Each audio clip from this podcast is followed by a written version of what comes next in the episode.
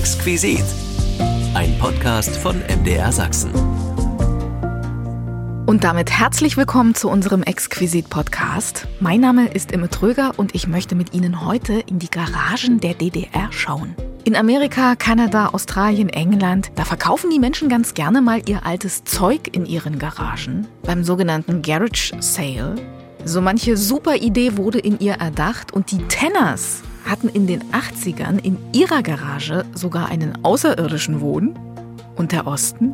Das Phänomen Garagen ist heute unser Thema. Dazu habe ich mir interessante Gäste eingeladen, die allesamt ein Herz für das Kulturgut aus DDR-Tagen haben. Denn das sind sie, die Garagen von damals. Das sagen auch meine Gäste, zum Beispiel Jens Kasper. Der Architekt und gebürtige Kölner hat sich in die Garagen der DDR verliebt und hat über seine Leidenschaft sogar ein Buch geschrieben. Davon wird er uns erzählen und auch darüber, was ihm bei seinen Recherchen in DDR-Garagen alles begegnet ist. Heute wie damals.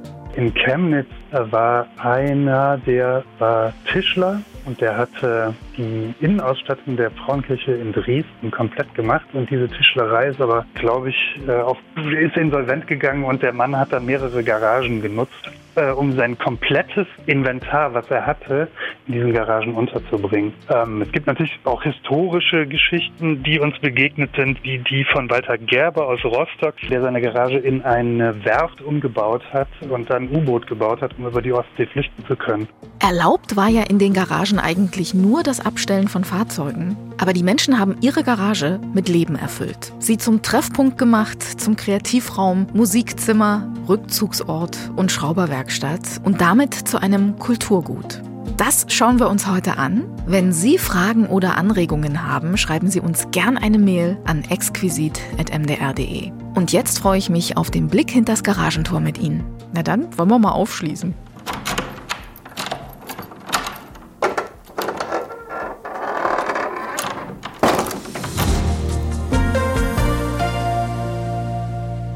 Also wenn ich noch an die Garage von meinem Opi denke, erst stand seine Schwalbe drin, dann der Trabi. Weit nach der Wende habe ich dann Noten dort gelagert, mal eine ganze Weile. Surfbretter waren da untergebracht, ein kleines Inselhopperboot, Fahrradanhänger. In der Garage hatte alles Platz, bis heute. Und weil eine Garage so ein bisschen wie zur Familie gehört, schauen wir heute auf die Garagen der DDR.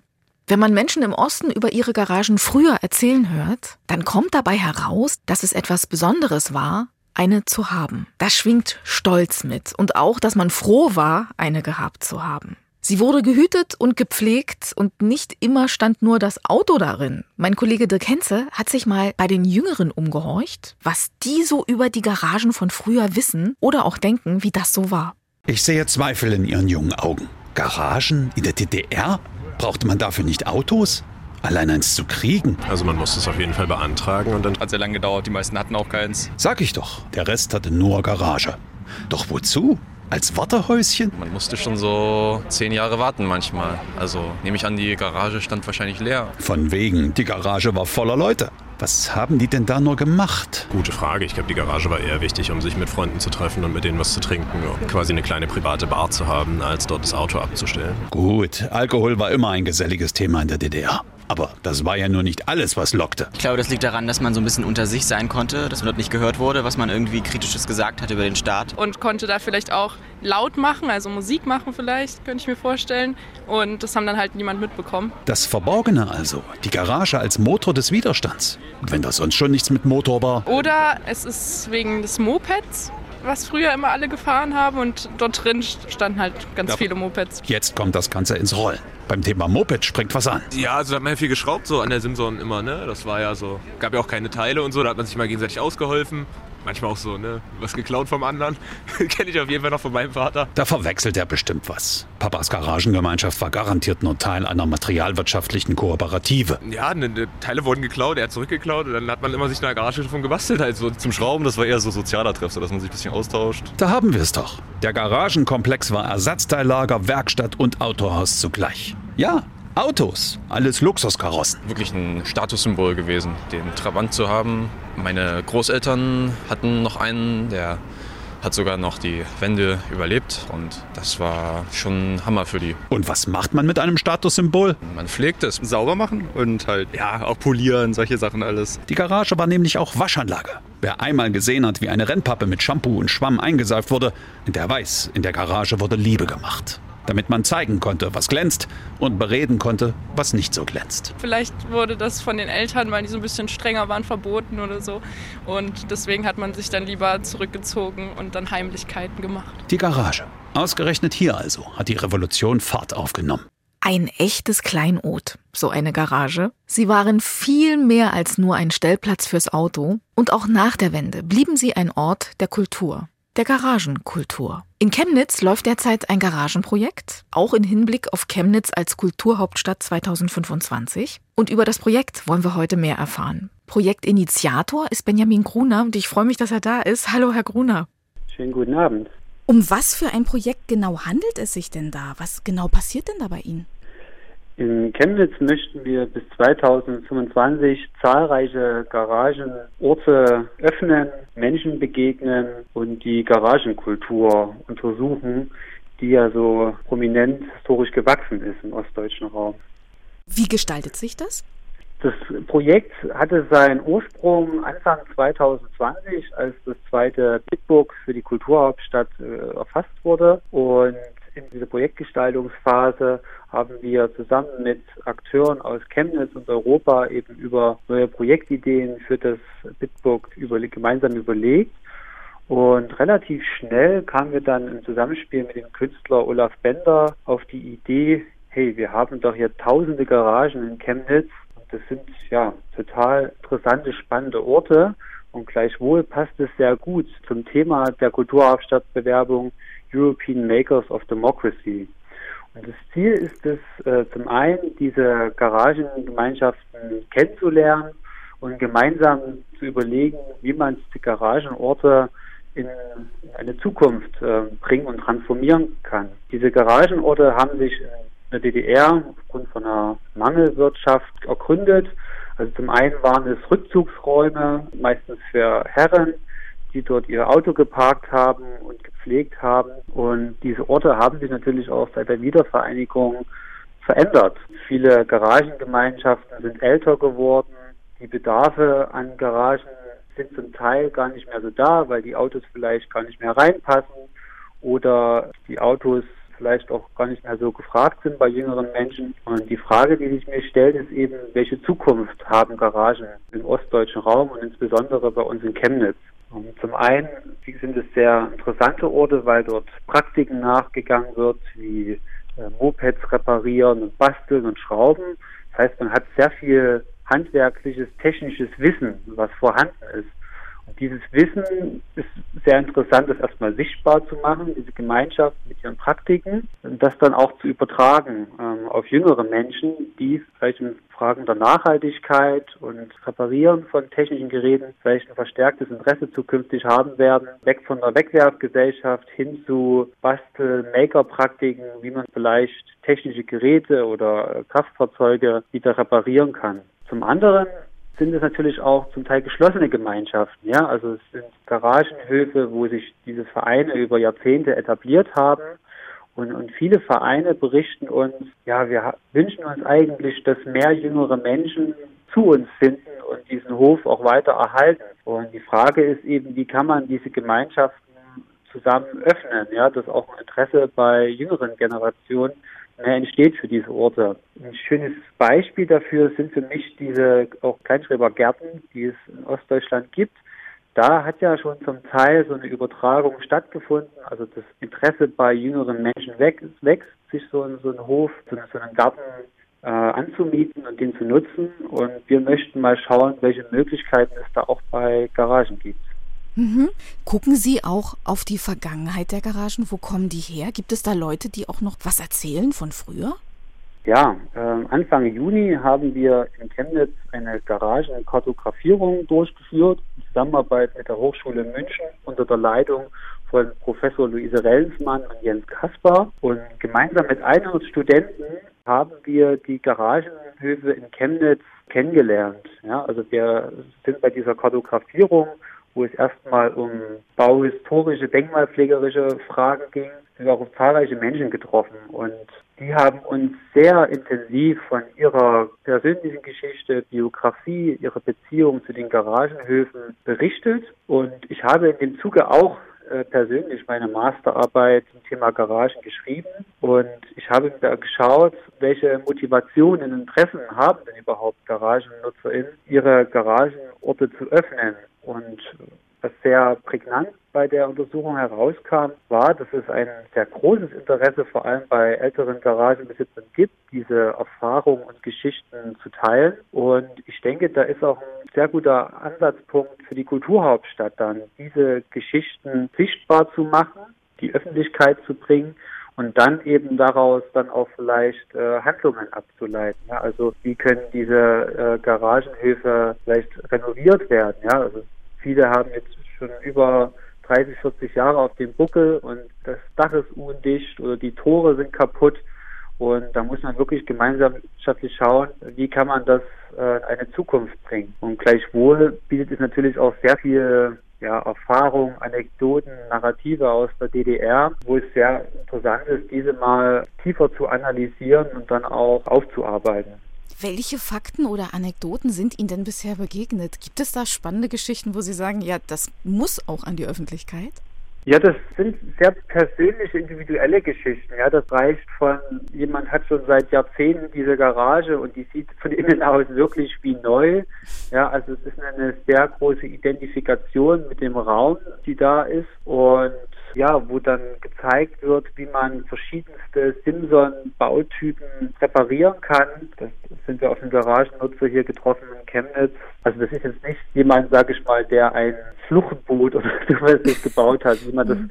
das äh, zum Beispiel an der Ostsee gibt es so ein paar Beispiele ja, von Garagennutzer, die zum Beispiel sich wirklich Fluchtboot gebaut haben, um den Westen dann zu fliehen, ja, zu DDR-Zeiten. Aber solche Geschichten sind mir jetzt nicht bekannt. Mhm. Wie könnte denn dieses Öffentlichmachen in Ihren Augen aussehen? Gibt es da schon Pläne zu sagen, der Bürger darf natürlich partizipieren? Ja, äh, wir sind gerade noch in der Auswertungsphase der Garagenkartografierung und das Team für dieses 3000 Garagen Projekt, was in den nächsten Jahren realisieren wird, formt sich gerade erst. Das heißt, die sind im Anstellungsverhältnis bei der Kulturhauptstadt und dann muss das Team gemeinschaftlich eben nochmal eine Zielagenda für das Projekt gemeinschaftlich definieren. Und dem kann ich jetzt noch nicht vorgreifen. Ja. Also diese Analyse, was letztendlich als Ergebnis rauskommt, das muss jetzt erst stattfinden. Was ich sagen kann, ist, dass es auf jeden Fall sehr partizipative biografische Projekte geben wird. Es gibt zum Beispiel eine Projektidee von dem Theater Chemnitz, in der Sparte Figurentheater. Die möchten die Garage als Schatztruhe entdecken und dazu möchten sie GaragennutzerInnen motivieren, sich an diesem Figurentheaterstück äh, zu beteiligen. In diesem Stück soll eben über die Gegenstände, die in Garagen vorhanden sind und mit denen die Menschen Beziehung haben, eine Geschichte erzählt werden. Wo soll es denn am Ende mal hingehen? Was sind denn so vielleicht die hm, nächsten Schritte, die Sie so planen? Mhm. Also für mich persönlich ist eine sehr große Frage, welche Zukunft diese Garagenräume haben. Ja? Also zum einen sind sie im öffentlichen Raum, zum Teil auch in Chemnitz sehr im Stadtzentrum und die Frage nach Bauflächen stellt sich ja zunehmend. Ja? Also es gibt sozusagen ein Interesse, diese Flächen zu bebauen. Und es ist natürlich eine große Frage, wie positioniert sich Politik zu diesen Räumen. Ja? Das heißt, Chemnitz hat ja diesen Claim European Makers of Democracy, also die Macher mit ihren kreativen, individuellen Fähigkeiten sollen gestärkt und gefördert werden.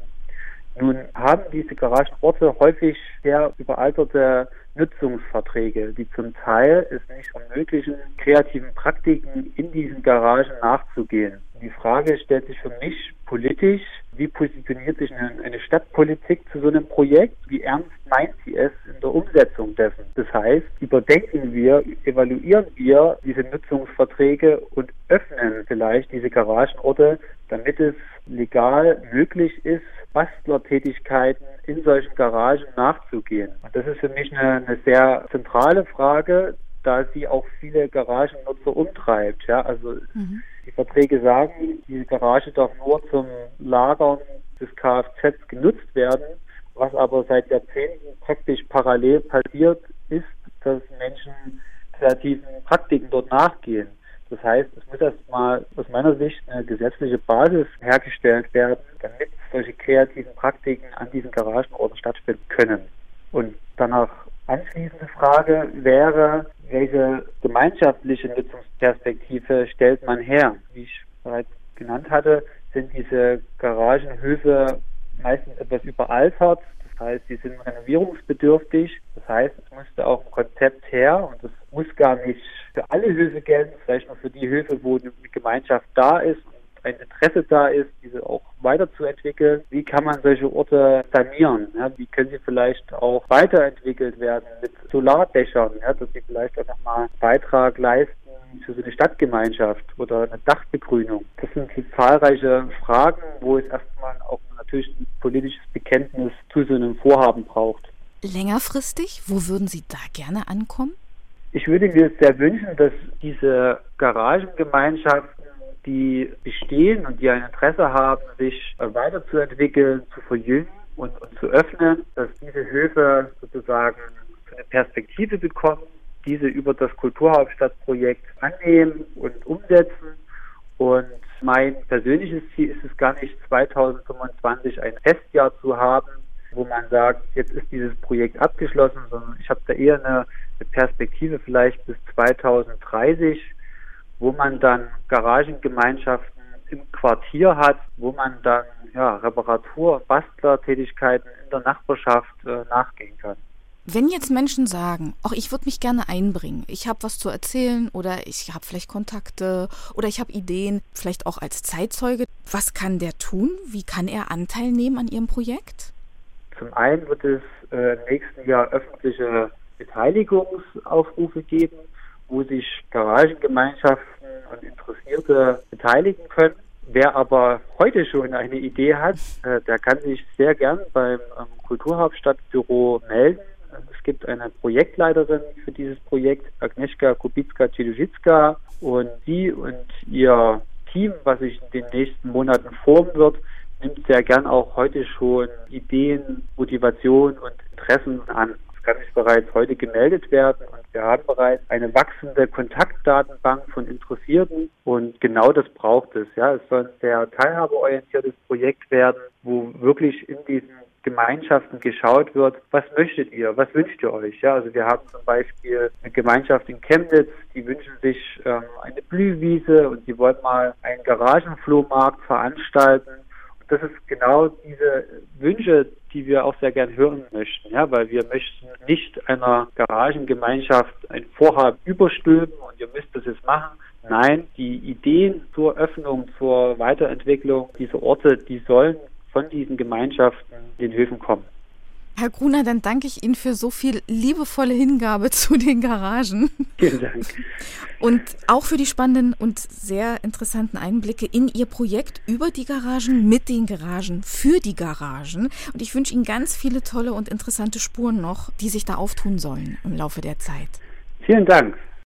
Wir begucken heute die Garagen der DDR, verzauberte Orte, die viel mehr waren als ein Autostellplatz, etwas, das es im Westen so nicht gab. Sagt mein Gast Jens Kasper, der Architekt und gebürtige Kölner hat sein Herz an die DDR-Garagen verloren und hat sogar ein Buch über seine Leidenschaft geschrieben. Das Garagenmanifest. Ich freue mich sehr, dass er da ist. Hallo, Herr Kasper.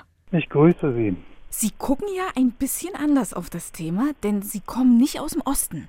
Ähm, nee, genau. Ähm, ich bin ähm, westsozialisiert. Ich habe das Buch auch nicht alleine gemacht, sondern mit meiner äh, Frau und Freundin Luise Rellensmann. Wir sind beide aus dem Westen und im Westen sozialisiert, aber haben beide an der BTU in Cottbus gearbeitet und da ein Seminar gemacht, wo es um Fragen der Denkmalpflege ging und dabei ja, Objekte gesucht haben, die möglichst banal sind und sind dabei über die Garagen gestolpert, die ja äh, eigentlich überall zu finden sind, aber dahin noch überhaupt nicht beschrieben worden sind. Und da, so hat das Ganze seinen Anfang genommen. An der BTU, das war 2016 im Herbst.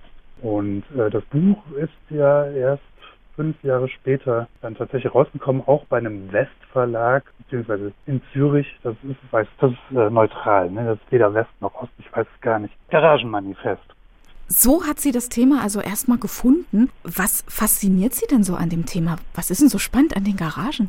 Ja, die Garagen sind ein Modell, was es in Westdeutschland nicht gibt. Und die stehen auch für eine Gesellschaft, die anders funktioniert hat. Erstmal sind die Garagen von den Besitzer und NutzerInnen selber gebaut worden. Ähm, und viele der Garagen sind immer noch von den ursprünglichen Erbauerinnen, werden von denen genutzt. Dann sind die Garagen nicht reine Autoabstellplätze. Sie sind auch oftmals sehr weit von den Wohnorten entfernt und sie bieten einen Raum, der ansonsten in der Stadt fehlt, nämlich einen Raum, um sich selber zu verwirklichen.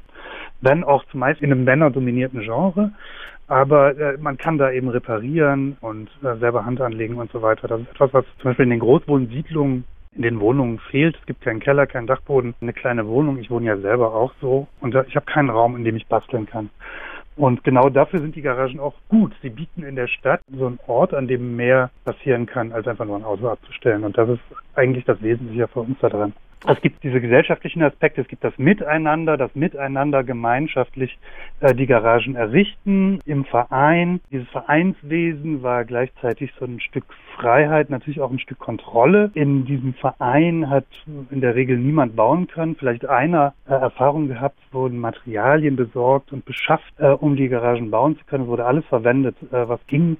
Also wir haben Garagen gesehen, ähm, die äh, aus Ausschussware aus äh, Plattenbauten errichtet worden sind. Wir haben Unterlagen gefunden, in denen heißt es dann, wenn ihr die baut, dann für die Tore nur Holz aus Windbruch verwenden. Es wurde, das waren so keine Garagen von der Stange sozusagen. Ja, das ist, macht sie, macht sie spannend. Und sie sind eben auch so prägend, ja, für das, für das Stadtbild. So ein bisschen, man fährt über die Landschaften in Ostdeutschland. Es gibt Städte, in denen das sehr ausgeprägt ist. Es gibt Städte, in denen das weniger ausgeprägt ist. Also in Berlin ist es gar nicht so dominant, aber wir waren äh, jetzt im Sommer in Chemnitz auf Einladung der Kulturhauptstadt 2025 Chemnitz und äh, Chemnitz ist durchaus geprägt von Garagen. Jetzt ist Ihnen irgendwann die Idee gekommen, dass Sie ein Buch darüber schreiben wollen. Warum ein Buch? Ja, die Idee kam, also wir haben dieses Seminar gemacht, äh, da, muss, da muss ich ein bisschen ausholen. Also wir haben dieses Seminar gemacht, die Studierenden haben jede äh, sich eine Anlage gesucht und die haben die beschrieben wie ein Entwurfsprojekt. Das waren vor allem Architekturstudenten, äh, Stadtplaner, die haben diese Anlagen beschrieben in Zeichnungen und in Texten und mit Fotografien. Äh, und das Ganze haben wir so getrimmt, dass man es nachher ausstellen kann oder publizieren kann und ähm, von vornherein. Und ähm, wir hatten dann die Gelegenheit, das in der Architekturgalerie auf der Karl-Marx-Allee in Ost-Berlin ausstellen zu können. Haben das Material dafür dann nochmal äh, aufgearbeitet und wir hatten so kleine Kataloge gedruckt und die sind geklaut worden. Und äh, irgendwann stand auch ein Verleger in der Tür und hat gefragt, ob wir nicht ein Buch machen sollen daraus. Äh, mit ihm haben wir es dann nicht gemacht und äh, haben das Material aber immer weiter bearbeitet und dann es an Verlage geschickt und äh, die Resonanz war einfach so gut, dass das klar war, dass das ein Buch werden kann. Äh, in dem Buch beschrieben sind dann eben diese, diese Fallstudien aus Cottbus sowie äh, eine allgemeine Geschichte der Garagen äh, auf dem Gebiet der ehemaligen DDR und ein Text den wir untrennbar immer damit verbunden haben. Das ist nämlich das Verhältnis von Denkmalpflege, den Garagen, Denkmalpflege und Architektur und was das eigentlich miteinander zu tun hat. Was für Leute sind denn da eigentlich befragt worden zu dem Thema? In der Fallstudie und vielleicht auch in anderen Recherchen. Wer konnte denn Auskunft geben? Es gibt ja die Stadtarchive, in denen es die Akten gibt, äh, wo genau beschrieben ist, wie diese Anlagen entstanden sind, mit sehr vielfältigen Briefwechseln. Die Garagen wurden auf volkseigenem Land errichtet und es war oftmals nicht klar, wer eigentlich zuständig war für dieses Land. Also wurde in Cottbus gab es dann diese, diese Aktennotizen, dass die Stadt Cottbus äh, einer Garagengemeinschaft erlaubt hat, hier und da Garagen zu errichten und dann die NVA, die benachbart war, gesagt hat, nee, das ist unsere Zuständigkeit und man hat sich dann am Ende geeinigt, wenn der Verein äh, Garagen mit errichtet für den und den und den und den NVA-Mitarbeiter, äh, dann erlauben wir euch das. Oder dass irgendwo wild Garagen errichtet wurden, ohne dass es dazu einen Beschluss gab. Ähm, es gibt sehr vielfältige Unterlagen in den Stadtarchiven, die schlummern da. Äh, und natürlich die NutzerInnen selber. Ja, dieses ja viele sind äh, jenseits der 80 wir waren jetzt in äh, Chemnitz im Sommer mit äh, 100 äh, Studierenden, Architekturstudentinnen aus München, die allesamt vorher noch nie in Ostdeutschland gewesen sind, jedenfalls nach Eigenauskunft höchstens mal in Berlin. Und wir haben die über die äh, Garagenanlagen in Chemnitz geschickt und alle aufgefordert, auch persönlich Kontakt aufzunehmen mit NutzerInnen. Und es hat wahnsinnig tolle Gespräche gegeben zwischen älteren Herrschaften und ganz aus, aus äh, die diese Garagen mit errichtet haben und seitdem auch pflegen in mehr oder weniger gut funktionierenden Gemeinschaften und dann eben diesen 100 Studierenden. Das war eine tolle Sache. Also wir haben ähm, sowohl von äh, sowohl die Archive als auch die NutzerInnen haben wir gefragt. So die Stadtplanung in Chemnitz oder das Stadtplanungsamt in Chemnitz war auch involviert, wollte aber nicht zu genau wissen, weil ein Problem der Garagen ist natürlich, dass in Deutschland eine Garage nur zum Abstellen von Kfz genutzt werden darf. Und was die interessant macht, ist natürlich die Zweckentfremdung, die aber nicht legal ist. Was haben Sie denn alles herausgefunden bei Ihrer Arbeit? Was ist Ihnen begegnet während Ihren Recherchen an Geschichten an, wo Sie auch gesagt haben, nur guck mal einer? Ja, also ich glaube, das Tollste in, in Chemnitz, neben den ganzen natürlich den ähm, Leuten, die eine Schwalbe da restaurieren oder aufbauen, äh, war einer, der war Tischler und der hatte die Innenausstattung der Frauenkirche in Dresden komplett gemacht und diese Tischlerei ist aber, glaube ich, äh, auf, ist insolvent gegangen und der Mann hat dann mehrere Garagen genutzt äh, um sein komplettes Inventar, was er hatte, in diesen Garagen unterzubringen. Ähm, es gibt natürlich auch historische Geschichten, die uns begegnet sind, wie die von Walter Gerber aus Rostock, der seine Garage in eine Werft umgebaut hat und dann U-Boot gebaut hat, um über die Ostsee flüchten zu können. Er hat zwei Versuche gemacht und ist dann geschnappt worden und in Cottbus in den Knast gekommen. Also es gab viele natürlich auch dunkle Beispiele, wie der NSU hat natürlich in der Garage Bomben gebaut, bevor er dann in den Untergrund gegangen ist, als er entdeckt worden ist und so weiter. Also es ist ein Freiraum, der natürlich auch seine dunklen Seiten hat, aber der vieles ermöglicht. Und na, diese Geschichten, über die stolpert man natürlich. Äh, es ist schon so, dass in dem ersten, sagen wir mal so, das erste Seminar in Cottbus war mit einer sehr internationalen Studierendenschaft. Äh, da waren dann äh, Leute aus vielen Ländern dabei.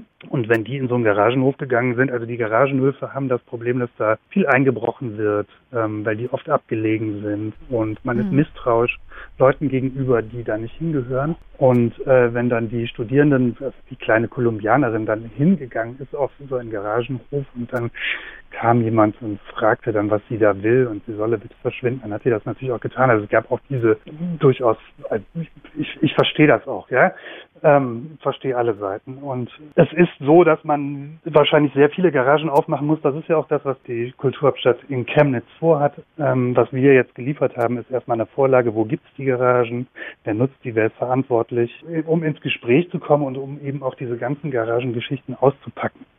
Gab es Dinge, die Sie überrascht haben, die Sie herausgefunden haben?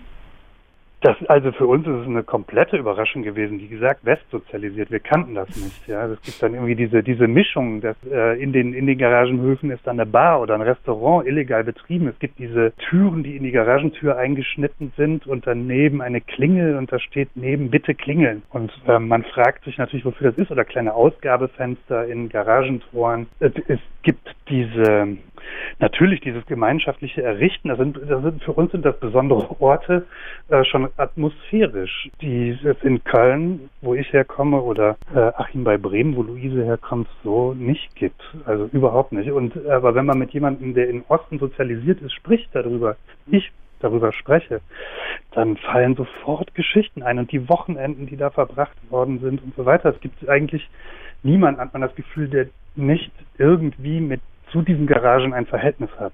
Und das ist natürlich eine tolle Geschichte. Und überraschend kann man sagen, ist, dass die Garagen, hm, wenn über die Stadt der DDR gesprochen oder geschrieben worden ist, bisher eigentlich nicht aufgetaucht sind oder nicht die Garagen sind nicht mitbeschrieben worden. Und sie sind, tauchen auch in den Planungen von früher nicht auf, ähm, so richtig. Es gibt wenige Städte, wo die Garagen wirklich mit in der Plananlage schon mitgedacht worden sind. Die sind eher, sind eher, ich sag mal so wild entstanden im Nachgang auch. Da wurde dann ein Grundstück zugewiesen und es gibt diese, gibt diese Akten, wo man dann lesen kann, dass das Stadtplanungsamt oder der Mitarbeiter, die Mitarbeiterin dann einmal hingegangen ist, was ist denn da errichtet worden? Gibt es da noch Platz, um noch mehr Garagen zu errichten? Das war alles so ein bisschen grau und ungenau. Das äh, macht das Ganze faszinierend. Für uns auch als Planer, äh, wo wir gehen ja davon aus, dass alles genau erfasst und genau eingemessen und sonst wie ist. So, bei den Garagen ist das nicht der Fall gewesen. Was für Geschichten sind Ihnen denn begegnet? Wir hatten ja die, diese Geschichten mit den Bars und den, äh, dem Restaurant. Wir hatten die Geschichte mit dem, mit dem U-Boot, die Geschichte äh, des, also wir haben in, in Cottbus auch Schiffsrümpfe gesehen, Leute, die ihre Schiffe in Schuss und instand halten, Bootsrümpfe, also auch von, von etwas größeren Schiffen, illegale Bauten mitten in den Garagenanlagen offensichtlich, äh, von denen auch das Stadtplanungsamt nicht weiß, dass die da sind. Leute, die da grillen, ähm, trinken, Gemeinschaft verbringen, das ist selten geworden. Die Leute sind älter geworden. Ich glaube, es gibt frei verfügbares Fernsehen, das bindet die Leute auch an zu Hause. Ähm, das, also diese Gemeinschaft ist so ein bisschen zurückgegangen. Das war wohl früher ein stärkeres Motiv, dass man gemeinsam dann auch, klar, den Trabi, irgendwelche Ersatzteile hat der eine besorgt und der andere konnte was anderes besorgen. So hat man zusammen äh, den Alltag bewältigt, eben auch in den Garagen. Das gibt es, oder diese Notwendigkeit gibt es in so eigentlich nicht mehr. Und das spürt man auch ein bisschen, die Leute bedauern das auch, dass diese Vereine oder die, ja genau, dieses Vereinsmäßige in dem Sinne nicht mehr, also Verein im Sinne von Verein, vereinigt äh, mhm. vom Zusammensein, dass es das nicht mehr gibt, genau. Kaum noch. Was war vielleicht das Ungewöhnlichste, das Ihnen begegnet ist in Bezug auf das Thema? Das Ungewöhnlichste. Das Ungewöhnlichste, ne, das Ungewöhnlichste, ich kann es eigentlich nur größer sagen, das ist das Ungewöhnliche, also was uns überrascht oder was für uns ungewöhnlich ist, ist, dass man mit so einer banalen Sache äh, so viel Aufmerksamkeit bekommt. das ist, äh, das ist natürlich Das ist der Wahnsinn, ja. Das ist das Buch gehört zu den zehn besten Architekturbüchern des Jahres. Und ähm, das ist natürlich auch eine Überraschung, ja. Wie, wie kommt sowas? Mhm. Für mich ist das alles ungewöhnlich, ja. Das ist so. Das ist, äh, du gehst, du gehst dahin in Cottbus, da gibt's die die Anlage, die die Studierenden beschrieben haben, die ist auf einem ehemaligen Stasi-Gelände. Cottbus war ja nicht nur Polizei und Gefängnisstadt, sondern auch NVA-Stadt und Stasi-Stadt, ja. Und dann sind wir auf diesem Gelände der ehemaligen Stasi und da gibt es diese Garagen, die etwas größer größer sind als die anderen und die, äh, das war das einzige Mal, wo dann wirklich jemand komisch geworden ist, wo ich denke, die sind aber, der sagt so, nö, hier ist nichts Besonderes, nö, das ist alles so hier. Das war so, äh, so eine, so eine schroffe Art, die gedacht hat, so, Mann, ey, die, die, vergiss, das ist 30 Jahre her, ja, das ist vorbei, red mit mir über die Garagen, ist doch wurscht jetzt. Mhm. Hm. Für mich ist das gesamte Thema immer noch ungewöhnlich und das liegt ja auch noch brach. Also das Buch ist jetzt eine Beschreibung, eine Beschreibung von zwei Wessis. Wir haben, äh, als wir das Buch gemacht haben, auch äh, einen äh, DDR-Alltagshistoriker mit dazugenommen, um das einmal gegenzulesen. Ich glaube, dem ehrlich gesagt standen ihm die Haare zu Berge, so ein wenig, aber das ist eine relativ allgemeine Beschreibung, die wir jetzt liefern. Wir liefern diese Fallstudien und wir haben zum ersten Mal sozusagen dieses Thema auf die wir, architektonische Agenda mitgebracht äh, und auf die stadtplanerische, architektonisch-urbanistische Agenda. Und ähm, das ist eigentlich noch ein offenes Forschungsfeld komplett. Es gibt diese Typen Knappenrode, Typ Dresden, Typ bla bla. Die sind immer beschrieben in den äh, in den Unterlagen auch. Und ähm, ich weiß aber gar nicht, was das ist. Also wenn der sagt, da wird dann mit einer Selbstverständlichkeit von Typ Knappenrode gesprochen, das müsste man erstmal erforschen. Was ist denn Typ Knappenrode überhaupt? Das sind jetzt keine komplizierten Architekturen, aber trotzdem erzählen sie viel über die Alltagsgeschichte ihrer Entstehungszeit, eben bis Ende der 80er Jahre. Haben Sie eigentlich selbst auch eine Garage? Nee. nee. Nee, nee, nee, nee, das Auto steht auf dem Hof im Freien. ich habe keine Garage. Also in, wir wohnen mitten in Berlin. Es gibt Garagen in der Nähe, die auch, nee, es gibt eigentlich diese Art Garage gibt es nicht in der Gegend. Und es gibt, die sind auch nicht so präsent in Berlin. Also es ist ein anderes Phänomen in Berlin.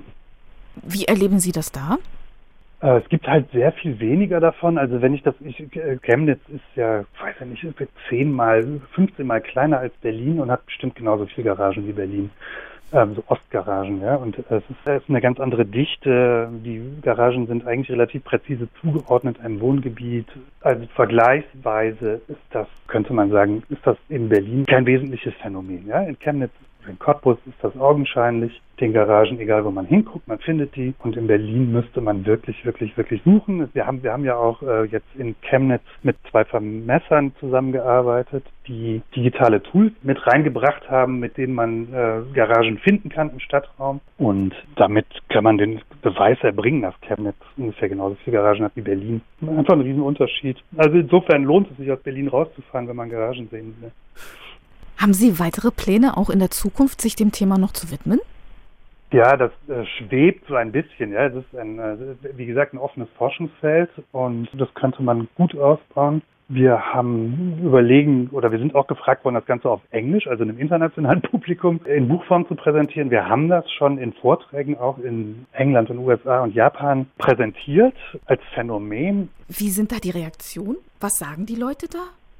Ja, das ist, also die finden das, wir, wir kommen immer in so einem, in der Frage damit, was ist eigentlich kulturell relevant? Das ist die, eine der Grundfragen der Denkmalpflege. Und diese Frage ist international gleich. Und es ist so, dass die, denn ein zentrales Argument des Textes, den wir auch benutzen, äh, den wir hinten im Buch haben, ist, dass historisch Denkmale, sagen wir, top-down bestimmt worden sind. Es waren dann Schlösser und Kirchen und so weiter. Und äh, das sind aber Dinge, die den Lebensalltag von der, Mehr der Mehrheit der Menschen nicht tangiert. Ähm, und es ist eine Frage, was ist eigentlich kulturell relevant? Was, an was möchten wir erinnern oder an was erinnern wir uns? Äh, und da sind die Garagen eben ein Hilfsmittel für eine Diskussion.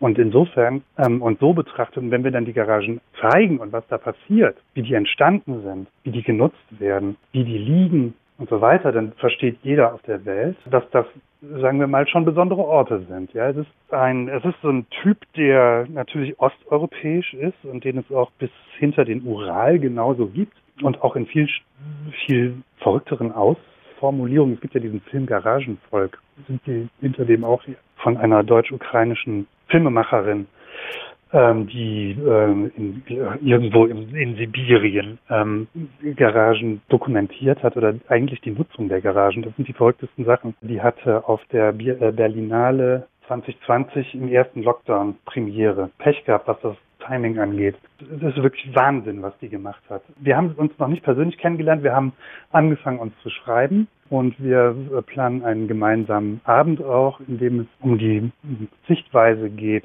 der Filmemacherin und die Sichtweise der Denkmalpflegerin und des Architekten im Frühjahr auch in der Architekturgalerie in Berlin. Jetzt bin ich irgendwie von Hölzchen auf Stöckchen gekommen. Ich weiß gar nicht, wo ich abgebogen bin.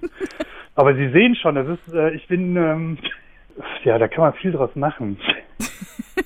Ja, ich merke schon. Der Wessi ist begeistert. Ja, der Wessi ist begeistert. Der, der Wessi findet das ganz toll.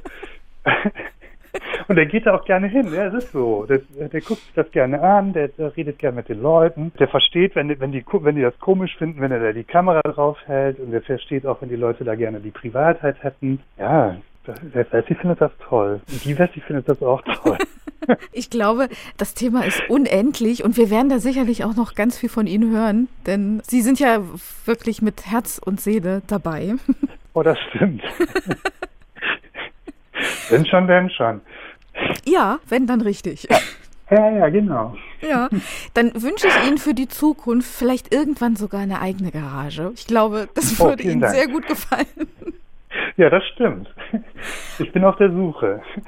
Also falls irgendjemand in Berlin noch eine Garage abzugeben hat, dann genau. gerne bei Herrn Kasper melden. Ich danke Ihnen auf alle Fälle, dass Sie uns mitgenommen haben in die Garagenwelt, in Ihre Garagenwelt auch. Und Ihnen und dem Buch und allen Vorhaben und der zukünftigen Garage alles, alles Gute. Vielen, vielen Dank. Ich wünsche Ihnen alles Gute. Jens Kasper, ein Wessi mit einer großen Liebe für die Ostgaragen. Sie schlängeln sich durch den ganzen Osten, so könnte man sagen. Mal in kleinen Gruppen, mal als sogenannte Garagenhöfe. Ich habe früher immer gestaunt, wie sich mein Opi merken konnte, wo seine Garage ist, so inmitten der langen Gänge und der vielen Türen. Gut gepflegt und manchmal mit einem unerwarteten Innenleben waren sie oft Kreativetage, Grillplatz oder auch Geheimplatz. Doch was wird aus ihnen? Darüber spreche ich mit Peter Ohm vom Verband Deutscher Grundstücksnutzer e.V., denn viele Garagen stehen vor dem Aus und viele Garagenbesitzer stehen vor Fragen. Und deshalb herzlich willkommen, Herr Ohm. Sie stehen Menschen mit Rat und Tat zum Thema zur Seite. Und ich freue mich, dass Sie uns heute auch zur Seite sind. Denn die Garagen der DDR sorgen ja gerade für viel Wirbel. Also wir stellen das auch fest, dass wir im Augenblick sehr viele Nachfragen von unseren Mitgliedern, aber auch darüber hinaus haben, weil es gibt eine Änderung äh, zum Jahresende im Schuldrechtsanpassungsgesetz, welches sich äh, insbesondere mit der Thematik Garagen und Datschen auf fremdem Grund und Boden beschäftigt. Und diese Änderung hinsichtlich der Neuregelung der Abrisskosten sorgt bei vielen Nutzern von Garagen für doch etwas Verunsicherung und deswegen auch äh, viele Nachfragen. Warum wird denn überhaupt abgerissen? Äh, viele Kommunen sind im Augenblick in der Situation, äh, Bauland zu generieren, um Wohnungsbau, Schulen, Kitas bauen zu können, um dem entsprechenden Bedarf äh, dort nachkommen zu können. Und in dem Zusammenhang werden viele Flächen ins Auge gefasst, die leider auch durch diese Garagenkomplexe im Umfeld von Wohnbebauung damals genutzt wurden. Und leider, sag ich mal, fällt dann auch die Entscheidung, einen solchen Garagenkomplex dort für den Abriss vorzusehen. Es ist ja auffällig, dass es doch auf vielen Ebenen ist, ne? Also überall in den Städten. Es ist ja nicht nur, dass man sagt, eine Stadt erweitert sich, sondern das ist ja überall. Ja, wir haben nicht nur im, im, Raum Mitteldeutschland, sondern im Prinzip von der Ostsee bis hoch ins Gebirge diese Situation, dass insbesondere jetzt äh, Garagennutzer mit äh, diesen Problemen konfrontiert werden. Dazu kommt auch noch eine Situation, alles wird teurer, das heißt auch die Kommunen äh, sind knapp bei Kasse und haben in den vergangenen Monaten immer wieder, äh, sage ich mal, auch äh, an der Pachthöhe gedreht. Das heißt, äh, dort ist auch eine Spirale in Gang gesetzt worden, dass äh, die Pachten jetzt von Jahr zu Jahr in vielen größeren Städten vor allen Dingen äh, doch kräftig angestiegen sind. Was bedeutet das denn jetzt für die betroffenen Garagenbesitzer? Also ähm, ich sag mal, viele müssen sich keine Gedanken machen. Sie fragen auch oftmals äh, aus Vorsorge, aber äh, man sollte auf alle Fälle äh, sehr interessiert verfolgen, welche, sag mal, Planungen für den Standort, an dem man seine Garage hat, äh, vorliegen. Wenn es dort äh, Diskussionen gibt, dass dieser Standort eventuell bereitgestellt wird für andere Bebauung, dann sollten auf alle Fälle die Garagennutzer äh, sich zusammenfinden und sich versuchen auch zu organisieren, weil manchmal gibt es auch Alternativstandorte, die durchaus auch besser geeignet sind und äh, da sollte man, sage ich mal, schon so ein bisschen äh, den Daumen äh, drauflegen, um die Kommune dann in ihren Planungen, sage ich mal, so ein bisschen auch zu kontrollieren und auch deutlich zu machen, dass die Garagen ja auch ein wichtiger Punkt bei der Parkraumbewirtschaftung sind. Also wenn ein Garagenstandort abgebrochen wird, dann äh, sind es oftmals viele hundert Autos, die dann, sage ich mal, in den Straßen wieder äh, untergebracht werden müssen, was im Augenblick schon große Probleme darstellt und das die Situation dann noch verschärft. Wenn mich das jetzt betrifft, auf was muss ich achten? Gerade auch Stichwort Abrisskostenbeteiligung? Das Wichtigste ist, äh, dass man erstmal schaut, in welcher vertraglichen Situation äh, man ist. Es gibt verschiedene Vertragsformen. Wir haben äh, die sogenannten Altverträge, die noch aus DDR-Zeiten gelten. Dort passt das Schuldrechtsanpassungsgesetz dann als rechtliche Regelung drauf. Dann gibt es aber auch Garagen, die, sage ich mal, in den letzten Monaten, Jahren erst gekauft wurden. Und dort handelt es sich dann, sage ich mal, um eine weitere Problematik, ob dann überhaupt ein Eigentumswechsel äh, rechtswirksam zum Tragen gekommen ist, weil auch hier hat das Schuldrechtsanpassungsgesetz eine klare Regelung getroffen, dass diese Altverträge wenn die äh, einmal beendet werden durch Kündigung, egal von welcher Seite, dann äh, ein sogenannter Automatismus eintritt, dass nämlich das Eigentum der Baulichkeit automatisch an den Grundstückseigentümer übergeht und dieser Grundstückseigentümer dann den bisherigen Nutzer für den äh, Entfall seiner Baulichkeit entsprechend entschädigen muss. Das heißt, man muss schon auf viele Sachen äh, dort auch im rechtlichen Bereich dann achten. Deswegen der wichtigste Blick erstmal, was habe ich für einen Vertrag und äh, von wann ist dieser Vertrag und notfalls dann Beratung bei einem Verband wie uns oder auch bei einem Rechtsanwalt äh, in Anspruch nehmen. Wir hatten das Thema im Vorgespräch, kann ich mich erinnern, wo es ja eben um diese Zweitbesitzer geht. Vielleicht vom Opa übernommen, die Garage oder ja. äh, vielleicht vom Nachbarn übernommen, als der weggezogen ist. Und da tritt das auch in Kraft, dass ich dann eigentlich gar nicht der rechtmäßige Besitzer der Garage bin, weil theoretisch, als der Opa hat die Garage abgegeben, ist es eigentlich an den Grundstückseigner übergegangen. Ja, das, äh, wie gesagt, wäre dann der Automatismus. Mhm. Es gibt eine Möglichkeit, die das Bundesfinanzministerium dort äh, eingeräumt hat, nämlich äh, den relativ rechtssicheren Übergang äh, des Eigentums der Garage an einen neuen Besitzer, an einen neuen Eigentümer in Form eines sogenannten dreiseitigen Vertrages. Das setzt aber immer voraus, so wie der Name schon sagt, dass der alte Pächter, der neue Pächter und der Grundstückseigentümer, also drei Personen in der äh, Form, dann einen gemeinsamen Vertrag machen machen und dass dann, sage ich mal, das Eigentum der Garage vom alten Pächter auf den neuen Pächter durch eine Art Abstandszahlung dann übertragen werden kann. Wenn das nicht passiert ist, also wenn das einfach so passiert ist, dann haben Sie mir im Vorgespräch gesagt, kann man zwar nicht mit einer Entschädigung rechnen, man ist aber auch bei den Abrisskosten raus. Ja, der Erwerb einer Garage ohne diesen äh, dreiseitigen Vertrag hat natürlich, äh, wenn es um Abriss geht, äh, dann auch einen Vorteil immer ein weinendes, ein lachendes Auge. In dem Falle fallen nämlich keine Abrisskosten für den äh, jeweiligen derzeitigen Nutzer an, weil er ist nie rechtsmäßig Eigentümer der Garage geworden und damit entfällt für ihn auch die Verpflichtung, wenn er nichts anderes unterschrieben hat, dass er die Garage zu eigenen Kosten abreißen muss. Sie als Verband Deutscher Grundstücksnutzer e.V., Sie stehen da natürlich gerne mit Rat und Tat zur Seite, auch in anderen Fragen rund um Grundstücke. Wie kann man sich denn an Sie wenden, wenn man Hilfe oder Rat braucht? Wo findet man Sie denn? Also im Internet äh, sind wir eigentlich äh, gut zu finden unter dem Schlagwort www.vdgn.de und auf unserer Internetseite haben wir eine äh, Extrasparte nur für Garagennutzer eingerichtet. Hier haben wir auch äh, ganz intensiv Berichterstattung über die derzeitigen ähm, Abläufe in der Stadt Leipzig, weil dort, äh, sage ich mal, eine große Mitgliederkonzentration von uns vorherrscht, wo wir uns sehr intensiv auch mit der Garagenpolitik der Stadt Leipzig auseinandersetzen auseinandersetzen und dort auch schon einiges erreicht haben. Und dort kann sich jeder auch informieren, wie ist da der Stand, wie sind die Wege und wie sind letztlich auch äh, die Kontaktmöglichkeiten zum Verband, zu unseren Beratungsstellen bis hin zum Vorstand, ähm, wenn man, sag ich mal, als Verein zum Beispiel, als Vereinsvorsitzender sich mit seinem Garagenverein insgesamt um so eine Problematik kümmern muss. Das heißt, wir dürfen unsere Hörer jetzt gern einladen, sich natürlich zu belesen auf ihrer Seite und wenn dann doch noch Hilfe gebraucht wird, sich auch gerne an Sie zu wenden. Ja, sehr gerne. Und äh, wie gesagt, wir verfolgen dieses Thema seit vielen, vielen Jahren. Und äh, wir sind selber erstaunt, dass jetzt, äh, sage ich mal, dort nochmal so eine Problemwelle eigentlich direkt auf uns zugekommen ist, aber deswegen haben wir auch unsere Kapazitäten dort ausgeweitet und stehen bereit, dort auch äh, weiteren äh, Interessenten dann entsprechend äh, Unterstützung zu geben. Herr Ohm, dann danke ich Ihnen vielmals, dass Sie heute uns zur Seite waren und natürlich auch für Ihre Arbeit für die Menschen und gutes Gelingen auch weiterhin für Ihre guten Taten. Sehr gerne und ich wünsche allen Hörern, bleiben Sie gesund und vor allen Dingen wenden Sie sich an uns, wenn Sie Probleme mit Ihrer Garage haben. Das geben wir gerne zurück, jedenfalls das mit der Gesundheit. vielen, vielen Dank. Das war unser Exquisit-Podcast zum Thema Garagen in der DDR. Vielen Dank, dass Sie uns gelauscht haben. Den nächsten Podcast gibt es in einer Woche. Und wenn Sie Fragen oder Anregungen haben, schreiben Sie uns gern eine Mail an exquisit.mdr.de.